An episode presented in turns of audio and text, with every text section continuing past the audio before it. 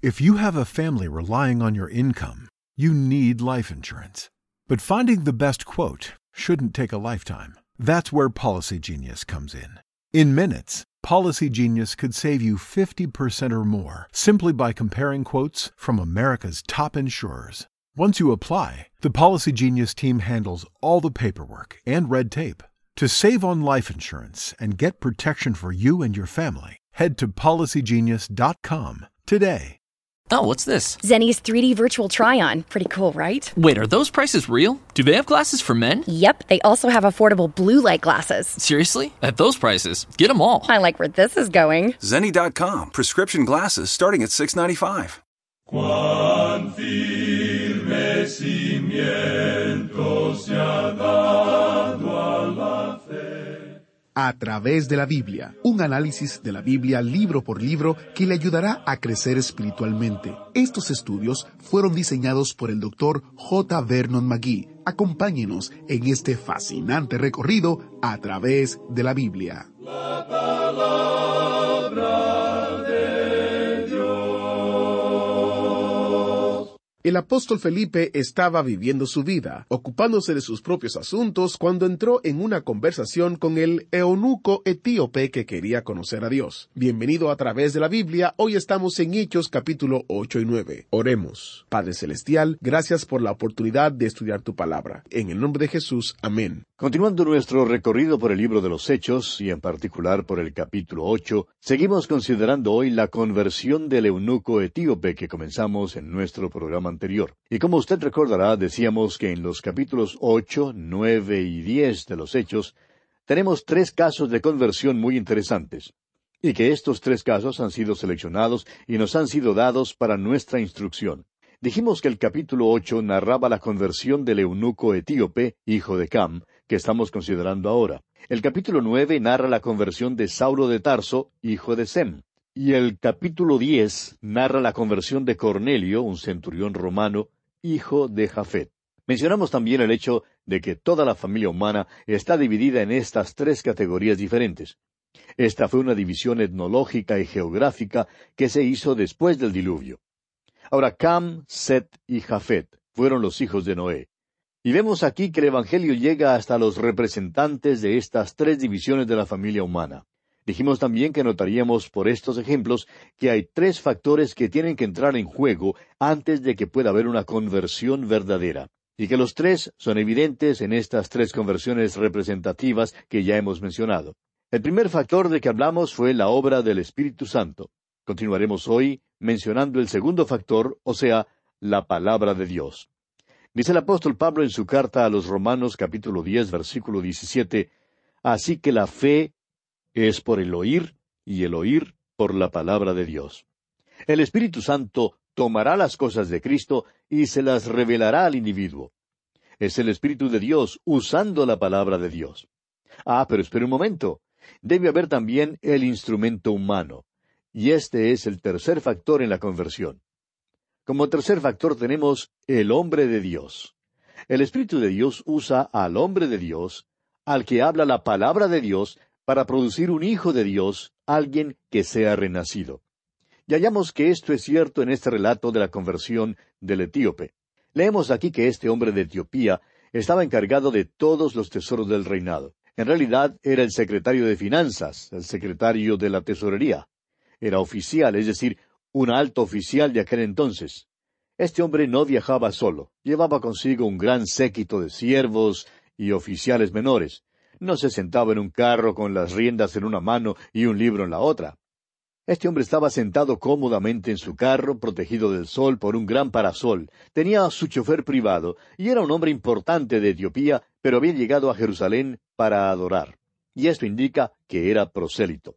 Este hombre acababa de estar en Jerusalén. Había visitado el centro de la religión judía, la capital de toda la religión, la religión que había sido dada por Dios. Ahora salía de esa ciudad pero todavía permanecía en sus tinieblas espirituales. Leía las palabras del profeta Isaías, pero no entendía lo que leía. Y el versículo veintinueve de este capítulo ocho de los Hechos nos dice, Y el Espíritu dijo a Felipe, Acércate y júntate a ese carro. El Espíritu Santo está guiando aquí como guiará en cualquier conversión. Felipe es el hombre de Dios, el que el Espíritu de Dios está usando. Y la palabra de Dios ya está en el carro, porque el etíope está leyendo un ejemplar de las escrituras que llevaba consigo. Ahora el versículo treinta nos dice, Acudiendo Felipe, le oyó que leía al profeta Isaías y dijo, ¿Pero entiendes lo que lees? Podemos imaginarnos esta escena. Aquí va Felipe por este camino, como aquellos viajeros que van a pie por las carreteras, con sus pertenencias en la espalda, y levantan la mano a los carros para que los lleven gratis. De modo que quizá Felipe levantó la mano y el eunuco se detuvo con todo su séquito en su carro, y entonces Felipe se acerca al carro y le oye que está leyendo el profeta Isaías. Y entonces le pregunta, ¿Y entiendes lo que lees? Y esta fue una buena pregunta, porque el etíope estaba precisamente necesitando una explicación, porque no entendía lo que leía. Y veamos lo que ocurre aquí en los versículos 31 al 33 de este capítulo ocho de los Hechos. Él dijo, ¿Y cómo podré si alguno no me enseñare? Y rogó a Felipe que subiese y se sentara con él. El pasaje de la escritura que leía era este. Como oveja a la muerte fue llevado, y como cordero mudo delante del que lo trasquila, así no abrió su boca. En su humillación no se le hizo justicia, mas su generación, ¿quién la contará? Porque fue quitada de la tierra su vida. Usted quizá reconocerá que este es el capítulo 53 de Isaías. Está leyendo los versículos siete y ocho. Es obvio que ha estado leyendo por algún rato y también debe haber leído los versículos anteriores que dicen despreciado y desechado entre los hombres, varón de dolores, experimentado en quebranto, y como que escondimos de él el rostro, fue menospreciado y no lo estimamos. Ciertamente llevó él nuestras enfermedades y sufrió nuestros dolores, y nosotros le tuvimos por azotado, por herido de Dios y abatido. Mas él herido fue por nuestras rebeliones, morido por nuestros pecados. El castigo de nuestra paz fue sobre él, y por su llaga fuimos nosotros curados. Todos nosotros nos descarriamos como ovejas, cada cual se apartó por su camino, mas Jehová cargó en él el pecado de todos nosotros. Es obvio, pues, que el eunuco debió haber leído también estos versículos. Y dicen aquí los versículos treinta y cuatro y treinta y cinco de este capítulo ocho de los Hechos, respondiendo el eunuco dijo a Felipe, Te ruego que me digas, ¿de quién dice el profeta esto? ¿De sí mismo o de algún otro? Entonces Felipe, abriendo su boca y comenzando desde esta escritura, le anunció el Evangelio de Jesús. Qué maravilloso lugar para comenzar, amigo oyente. Es que cuando el Espíritu de Dios guía, las cosas se revelan maravillosamente, ¿ve usted? Él tomará las cosas de Cristo y las pondrá en claro. Usará la palabra de Dios. No creemos que sea posible que las personas se conviertan solamente oyendo cantar un himno. El himno puede afectar emocionalmente a una persona y guiar la voluntad de esa persona para que haga una decisión por Cristo. Pero si la palabra de Dios no está en ello, no puede haber una verdadera conversión. Se requiere la palabra de Dios. ¿Cuán importante es eso? Bien, Hemos visto ya cuán maravillosamente Dios usó a Simón Pedro en la conversión de multitudes de personas. Y Pedro lo expresa con claridad que la palabra de Dios es necesaria para una conversión. Él dice que una persona no puede ser renacida sin ella. Escuche usted lo que él dice allá en su primera epístola, capítulo uno, versículos veintitrés al veinticinco. Dice el apóstol Pedro, siendo renacidos no de simiente corruptible, sino de incorruptible, por la palabra de Dios, que vive y permanece para siempre. Porque toda carne es como hierba, y toda la gloria del hombre como flor de la hierba. La hierba se seca, y la flor se cae, mas la palabra del Señor permanece para siempre. Y esta es la palabra que por el Evangelio os ha sido anunciada. Ahora, cuando el Espíritu de Dios usa la palabra de Dios, ¿qué pasa? Estos hombres estaban en el carro hablando acerca de la palabra de Dios. Felipe le estaba contando al eunuco acerca de Jesús. Y veamos lo que ocurre aquí en los versículos treinta y seis y treinta y siete de este capítulo ocho de los Hechos. Y yendo por el camino, llegaron a cierta agua, y dijo el eunuco, Aquí hay agua, ¿qué impide que yo sea bautizado? Felipe dijo, Si crees de todo corazón, bien puedes. Y respondiendo dijo, Creo que Jesucristo es el Hijo de Dios.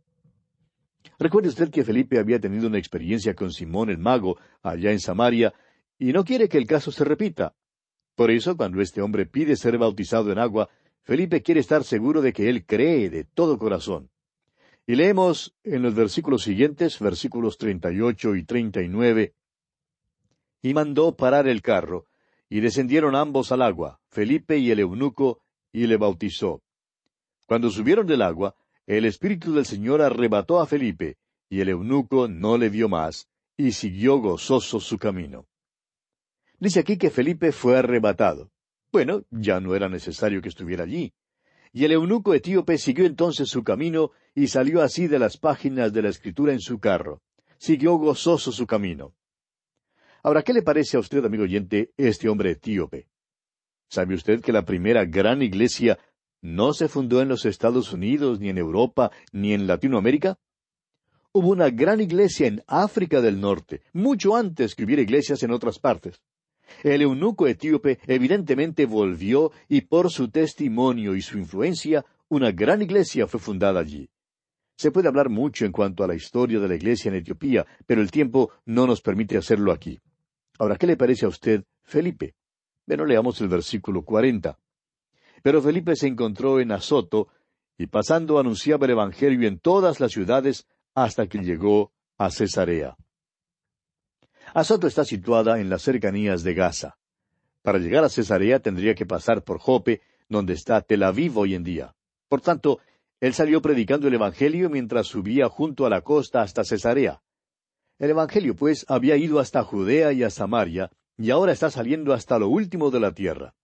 El eunuco ha llevado el Evangelio a Etiopía. Felipe lo está llevando por la costa hasta Cesarea. Y bien, así concluye, amigo oyente, el capítulo ocho de este libro de los Hechos de los Apóstoles. Llegamos ahora al capítulo nueve. Este capítulo cuenta otra conversión sumamente interesante. La conversión del eunuco etíope que estudiamos en el capítulo anterior tuvo lugar en un carro. La conversión de Saulo de Tarso, que veremos ahora, tuvo lugar en el polvo. El relato bíblico no aclara si Saulo iba a caballo o si iba montado en un burro cuando subía a Damasco o si posiblemente iba a pie, pero sí sabemos que la luz fue tan brillante que Saulo tuvo que caer a la tierra. Al llegar a nuestro estudio de la epístola a los filipenses, consideraremos los aspectos teológicos, psicológicos y filosóficos de la conversión de Saulo de Tarso. Aquí solamente trataremos los hechos de lo que realmente tuvo lugar en el camino a Damasco. Leamos pues los primeros dos versículos de este capítulo nueve de los Hechos. Saulo, respirando aún amenazas y muerte contra los discípulos del Señor, vino al sumo sacerdote y le pidió cartas para las sinagogas de Damasco, a fin de que si hallase algunos hombres o mujeres de este camino, los trajese presos a Jerusalén. Cuando la persecución comenzó en Jerusalén, la iglesia comenzó a dispersarse. La iglesia de Jerusalén a su vez tuvo que comenzar a reunirse en secreto.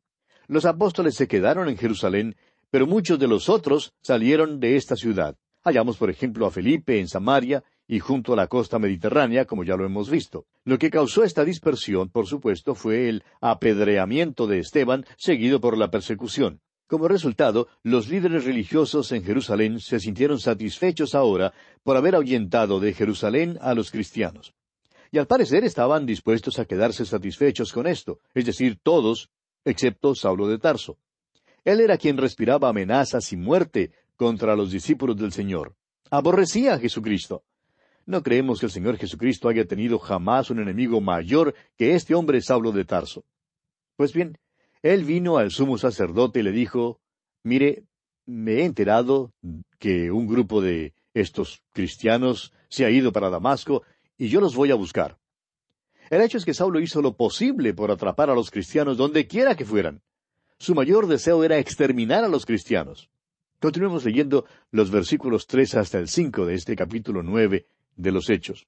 Mas yendo por el camino, aconteció que al llegar cerca de Damasco, repentinamente le rodeó un resplandor de luz del cielo. Y cayendo en tierra, oyó una voz que le decía, Saulo, Saulo, ¿por qué me persigues? Él dijo, ¿Quién eres, Señor? y le dijo, Yo soy Jesús, a quien tú persigues. Dura cosa te es dar coces contra el aguijón.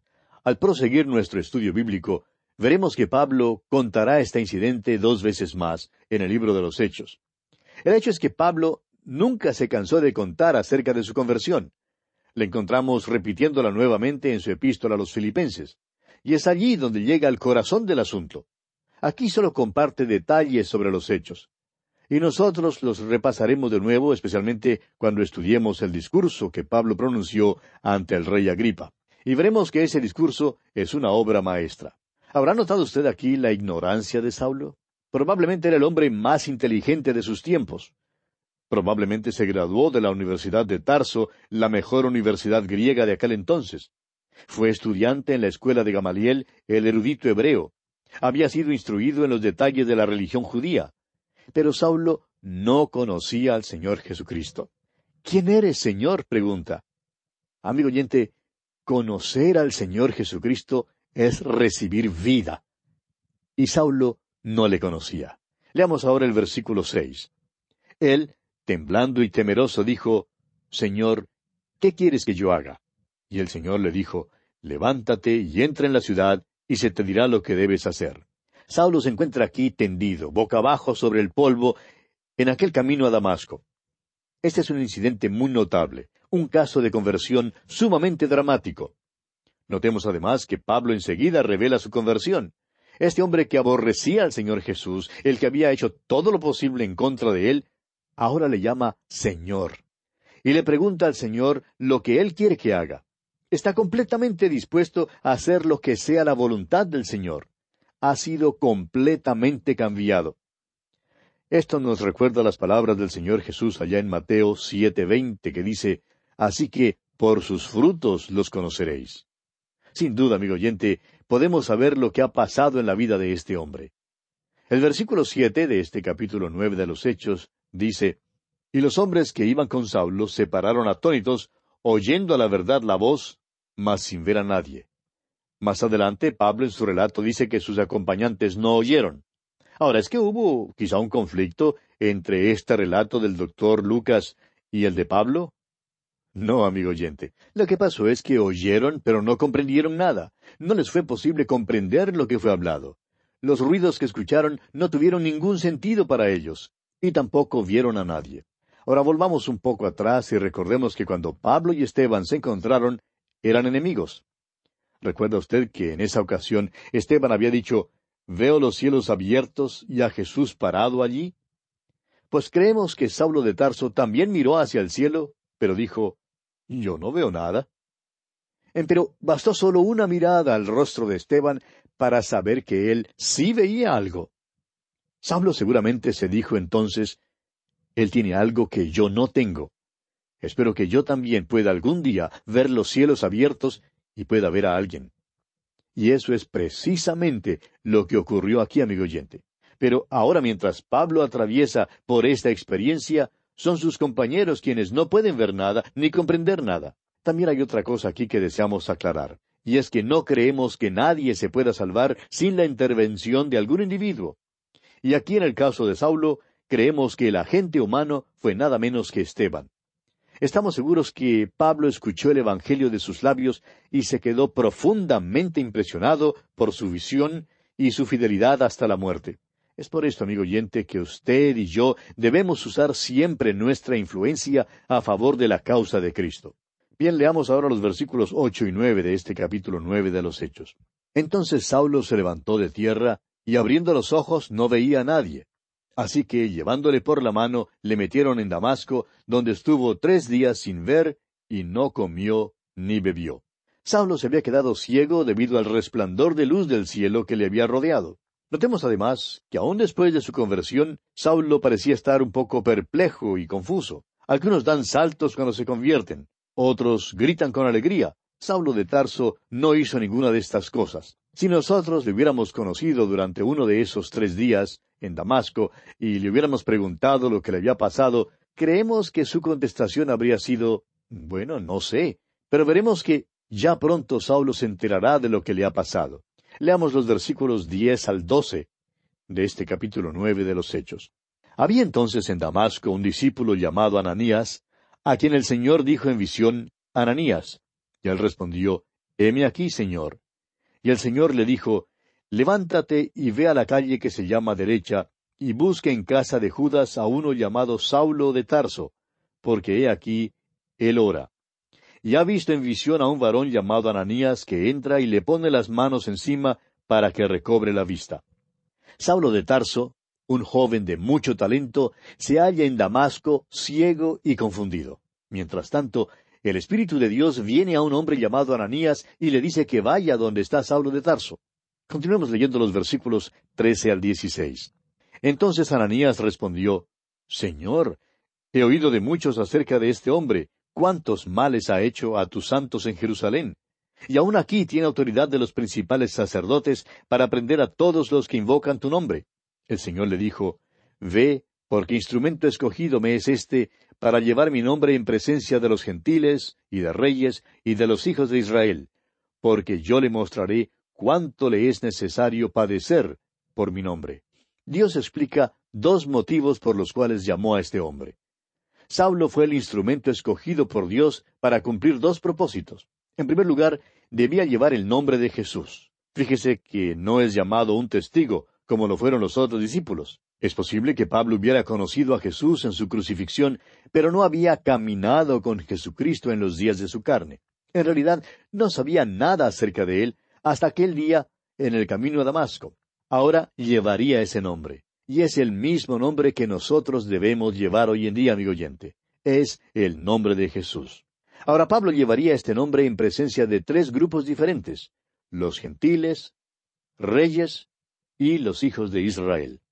Los gentiles fueron nombrados primero. Pablo fue el gran apóstol a los gentiles. Luego tenemos los reyes. Y veremos que Pablo aparecerá delante de reyes y probablemente aún ante el mismo Nerón. Y luego llevaría el nombre de Jesús a la nación de Israel. Cuando Pablo entraba en una ciudad, siempre visitaba primero la sinagoga. La sinagoga casi siempre servía como su lugar de arranque para introducirse a una comunidad, para meterse en la vida de la ciudad. Desde allí alcanzó a los gentiles. Pero siempre iba primero a los judíos. En segundo lugar, el Señor dijo que mostraría a Saulo cuán grandes cosas tendría que sufrir por el Señor. O sea que fue escogido para sufrir por Jesucristo. Creemos que nunca ha habido otro que haya sufrido tanto por el Señor como lo que sufrió el apóstol Pablo. Nadie se atreve a decir, yo he sufrido más que cualquier otro. ¿Por qué permite Dios que esto me pase? Podemos sufrir o podemos pensar que sufrimos más de lo que realmente sufrimos. Sea como fuere, ninguno de nosotros sufre como sufrió Saulo de Tarso por el Señor, después que llegó a ser el apóstol Pablo. Ahora, al reflexionar sobre esta conversión extraordinaria, sabemos que hay quienes recordarán que dijimos que la conversión requiere que el Espíritu Santo obre por la palabra de Dios y por medio de un hombre de Dios. Y en cuanto a la conversión de Saulo de Tarso, dijimos que el agente humano había sido Esteban. Más tarde el Señor Jesús se apareció personalmente a Saulo. Ahora recordemos que antes que el Señor Jesús dejara a sus discípulos, les dijo que iba a enviar a su Espíritu Santo y les explicó lo que el Espíritu haría. Dijo el Señor Jesús allá en el Evangelio, según San Juan, capítulo 16, versículos 14 y 15, Él me glorificará, porque tomará de lo mío y os lo hará saber. Todo lo que tiene el Padre es mío, por eso dije que tomará de lo mío y os lo hará saber. Ahora creemos que cuando el Señor Jesucristo apareció personalmente a Saulo, el Espíritu de Dios abrió sus ojos espiritualmente y los cerró físicamente para que pudiera ver al Señor Jesús. De modo que podemos decir que ciertamente el Espíritu Santo estaba obrando. Y bien, amigo oyente, aquí vamos a quedarnos por hoy porque nuestro tiempo ya ha tocado a su fin. Que Dios le bendiga abundantemente. Gracias por estar con nosotros. Si Dios lo permite, estaremos en una próxima entrega de su programa a través de la Biblia. ¿Fue de ayuda para usted el estudio de hoy? ¿Desea enviarnos algún comentario de lo que ha estado escuchando? Entonces escríbanos, no espere más. Nuestro correo electrónico es atv@transmundial.org. atv@transmundial.org. Si desea recibir las notas y bosquejos de lo que estamos estudiando, suscríbase gratis en nuestra página en Internet a través de la Biblia.org barra notas. A través de la Biblia.org barra notas. Is it just us, or is this year flying by quicker than usual? At Care.com, you can find trusted, reliable, and affordable sitters near you. with flexibility that fits your family's ever changing schedule. And because the best decisions are made with care, 100% of caregivers who use Care.com have been background checked with CareCheck, a key first step for families to make strong hiring decisions. This fall, get help with activities, tutoring, drop offs, pickups, and after school. Sign up now at Care.com. Summer happens at Speedway because everything you need for summer happens at Speedway. Like drinks, drinks happen. The freshly brewed drink, the splashed over ice drink, the wake you up drink, the cool you off drink, the make your brain hurt for a minute drink. All poured however you want them, whenever you want them, all summer long. So on every hot day, you have something cold to sip. Speedway, summer happens here. And now, get any size fountain or speedy freeze for just 99 cents. Excludes maximum.